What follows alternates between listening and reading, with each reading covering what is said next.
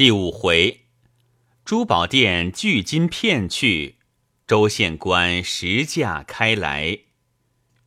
且说我当下说那位狗观察礼贤下士，却被季之笑了我一笑，又说我少见多怪，不觉闷住了，因问道：“莫非内中还有什么缘故吗？”季之道。昨日扬州府贾太守有封信来，见了一个朋友。我这里实在安插不下了，你代我写封回信送到账房里，好连程颐一起送给他去。我答应了，又问道：“方才说的那狗观察，既不是礼贤下士。”我这句话还没有说完，几只便道。你今天是骑马来的还是骑驴来的？我听了这句话，知道他此时有不便说出的道理，不好再问，顺口答道：“骑马来的。”以后便将别话岔开了。一时吃过了饭，我就在季之的公事桌上写了一封回书，交给账房，辞了季之出来，仍到城里去。路上想着寄我伯父的信已经有好几天了，不免去探问探问，就顺路走至我伯父公馆，先打听回来了没有，说是还没有回来。我正要问我的信寄去了没有，忽然抬头看见我那封信，还是端端正正的插在一个壁架子上，心中不觉暗暗动怒。只不便同他理论，于是也不多言，就走了回来。细想这底下人何以这么胆大？应该寄的信也不拿上去回我伯母。莫非季之说的话当真不错？伯父有心避过了我吗？又想到，就是伯父有心避过我，这底下人也不该搁起我的信。难道我伯父交代过？不可带我通信的吗？想来想去，总想不出个道理。正在胡思乱想的时候，忽然一个丫头走来，说是太太请我，我便走到上房去，见了季之夫人，问有甚事。季之夫人拿出一双翡翠镯子来道：“这是人家要出托的，讨价三百两银子。”不知值得不值得，请你拿到祥针去估估价。当下我答应了，取过镯子出来。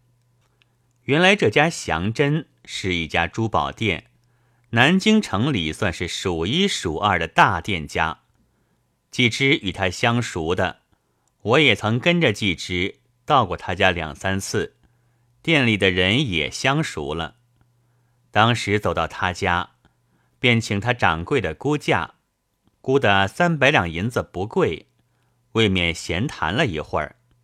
只见他店中的一个个的伙计，你埋怨我，我埋怨你。那掌柜的虽是陪我坐着，却也是无精打采的。我看见这种情形，起身要走。掌柜道：“阁下没事，且慢走一步。”我告诉阁下一件事，看可有法子想吗？我听了此话，便依然坐下，问是甚事。掌柜道：“我家店里遇了骗子。”我道：“怎么个骗法呢？”掌柜道：“话长呢。我家店里后面一进，有六七间房子空着没有用，前几个月。”就贴了一张招租的帖子，不多几天就有人来租了，说是要做公馆。那个人姓刘，在门口便贴了个刘公馆的条子，带了家眷来住下，天天坐着轿子到外面拜客，在我店里走来走去，自然就熟了。晚上没有事，他也常出来谈天。有一天。他说有几件东西本来是心爱的，此刻手中不便，打算拿来变价，问我们店里要不要。要是最好，不然就放在店里寄卖也好。我们大众伙计就问他是什么东西，他就拿出来看，是一尊玉佛，却有一尺五六寸高，还有一对白玉花瓶，一只玉香翡翠如意，一个扳指。这几件东西，照我们看去，顶多不过值三千银子，他却说要卖二万。倘卖了时，给我们一个九五回用。我们明知是卖不掉的，好在是既卖东西不犯本钱的，又不很占地方，就拿来店面上做个摆设也好，就答应了他。摆了三个多月，虽然有人问过。但是听见了价钱，都吓得吐出舌头来，从没有一个敢还价的。有一天来了一个人，买了几件鼻烟壶、手镯之类，又买了一挂朝珠，还的价钱实在内行，批评东西的毛病，说那东西的出处着实是个行家。过的两天又来看东西。如此鬼混了几天，忽然一天，同了两个人来要看那玉佛花瓶如意，我们取出来给他看，他看了，说是通南京城里找不出这东西来，赞赏了半天，便问价钱。我们一个伙计见他这么中意，就有心同他打去，要他三万银子。他说道。啊，东西虽好，哪里知道这个价钱，顶多不过一个折半价罢了。阁下，你想，三万折半，不是有了一万五千了吗？我们看见他这等说，以为可以有点望头了，就连那扳指拿出来给他看，说明白是人家寄卖的。他看了那扳指，也十分中意，又说道。就是连着扳指也值不到那些。我们请他还价，他说道：“我已说过折半的了，就是一万五千银子吧。”我们一个伙计说：“你说的万五是那几件的价，怎么添了这个扳指还是万五呢？”他笑了笑道：“也罢，那么说就是一万六吧。”讲了半天。我们减下来，减到了二万六，他添到了一万七，未曾成交，也就走了。他走了之后，我们还把那东西再三细看，实在看不出好处，不知他怎么出的这么大的价钱，自家不敢相信，还请了同行的看货老手来看，也说不过值得三四千银子。然而看他前两回来买东西所说的话，没有一句不内行。这回出这重价，未必肯上当。想来想去，总是莫名其妙。到了明天，他又带了一个人来看过，又加了一千的价，统共是一万八，还没有成交。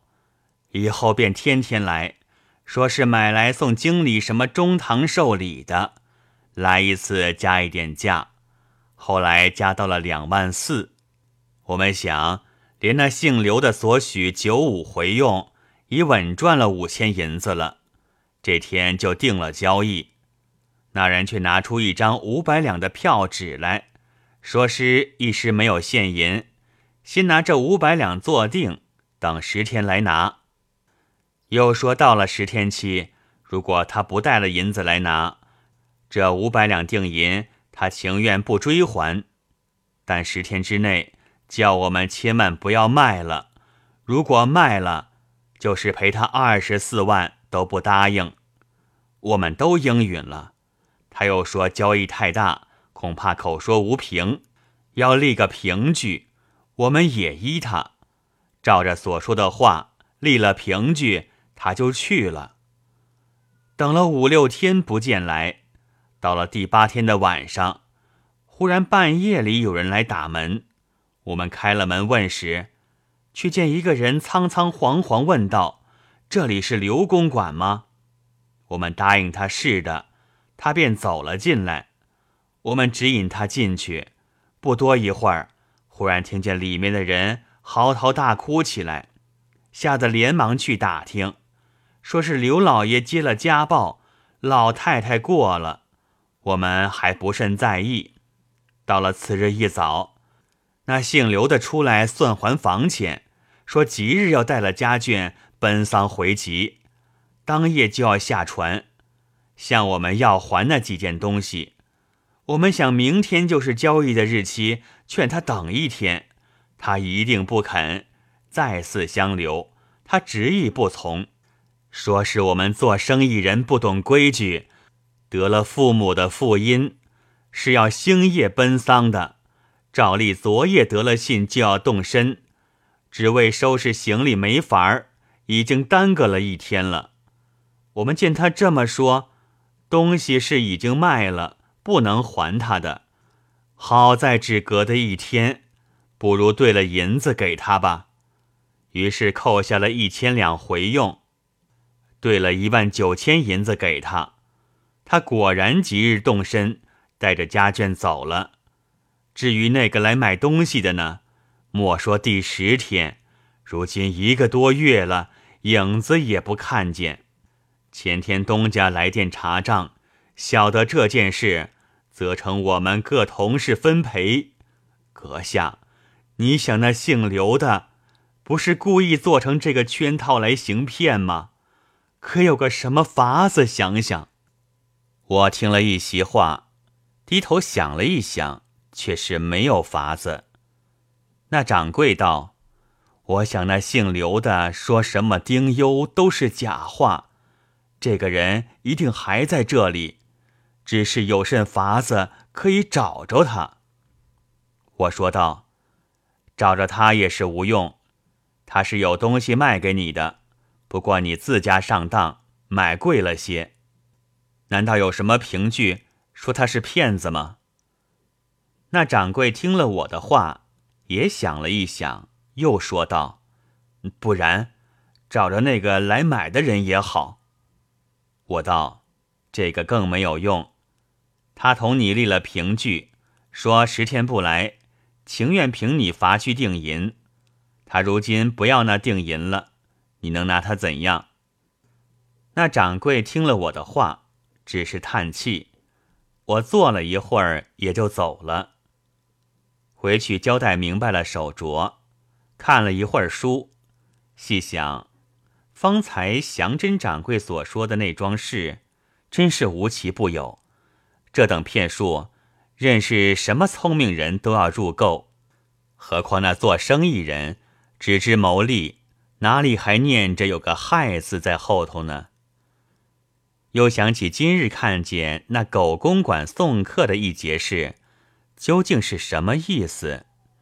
既知又不肯说出来，内中一定有个什么情节。巴不得能够马上明白了才好。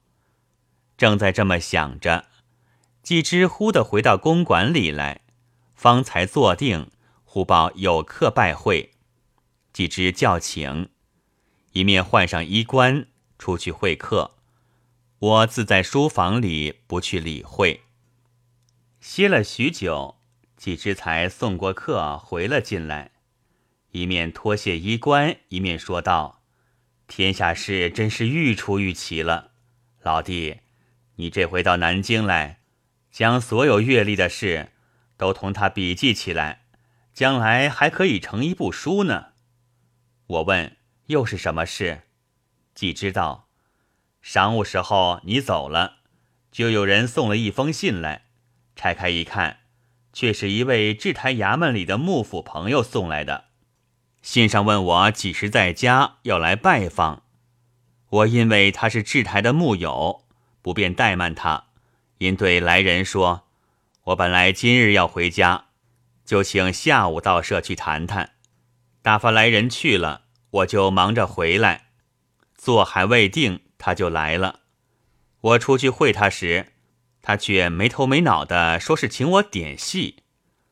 我听到这里，不觉笑起来。说道：“果然奇怪，这老远的路约会了，却做这等无谓的事。既知道哪里话来，当时我也是这个意思。因问他道：“莫非是哪一位同银的喜事寿日，大家要送戏？若是如此，我总认一个份子，戏是不必点的。”他听了我的话，也好笑起来，说：“不是点这个戏。”我问他到底是甚戏，他在怀里掏出一个折子来递给我，我打开一看，上面开着江苏全省的县名，每一个县名底下分注了些数目字，有注一万的，有注二三万的，也有注七八千的。我看了，虽然有些明白，然而我不便就说是小的了，因问他是甚意思。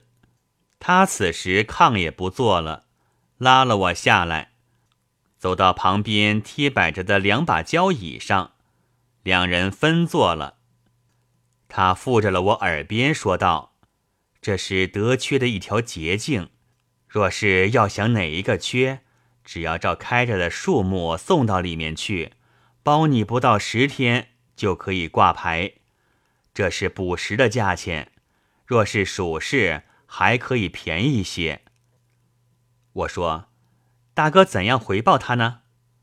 既知道这种人哪里好得罪他，只好同他含混了一会儿，推说此刻出接大官这差没有钱，等过些时候再商量吧。他还同我胡缠不了，好容易才把他敷衍走了。我说：“果然奇怪，但是。”我闻得卖缺虽是官场的惯技，然而总是藩台衙门里做的，此刻怎么闹到总督衙门里去呢？既知道这有什么道理？只要势力大的人就可以做的，只是开了价钱，锯了手折，到处兜揽，未免太不像样了。我说道：“他这是招来生意之一道呢，但不知。”可有货真价实、童叟无欺的字样没有？说的季之也笑了，大家说笑一番。我又想起寄信与伯父一事，因告诉了季之。季之叹道：“令伯既是那么着，只怕寄信去也无益。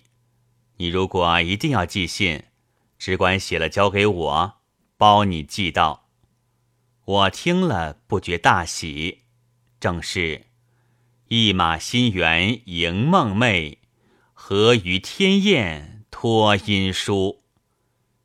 要知既知有甚法子可以记得信去，且待下回再记。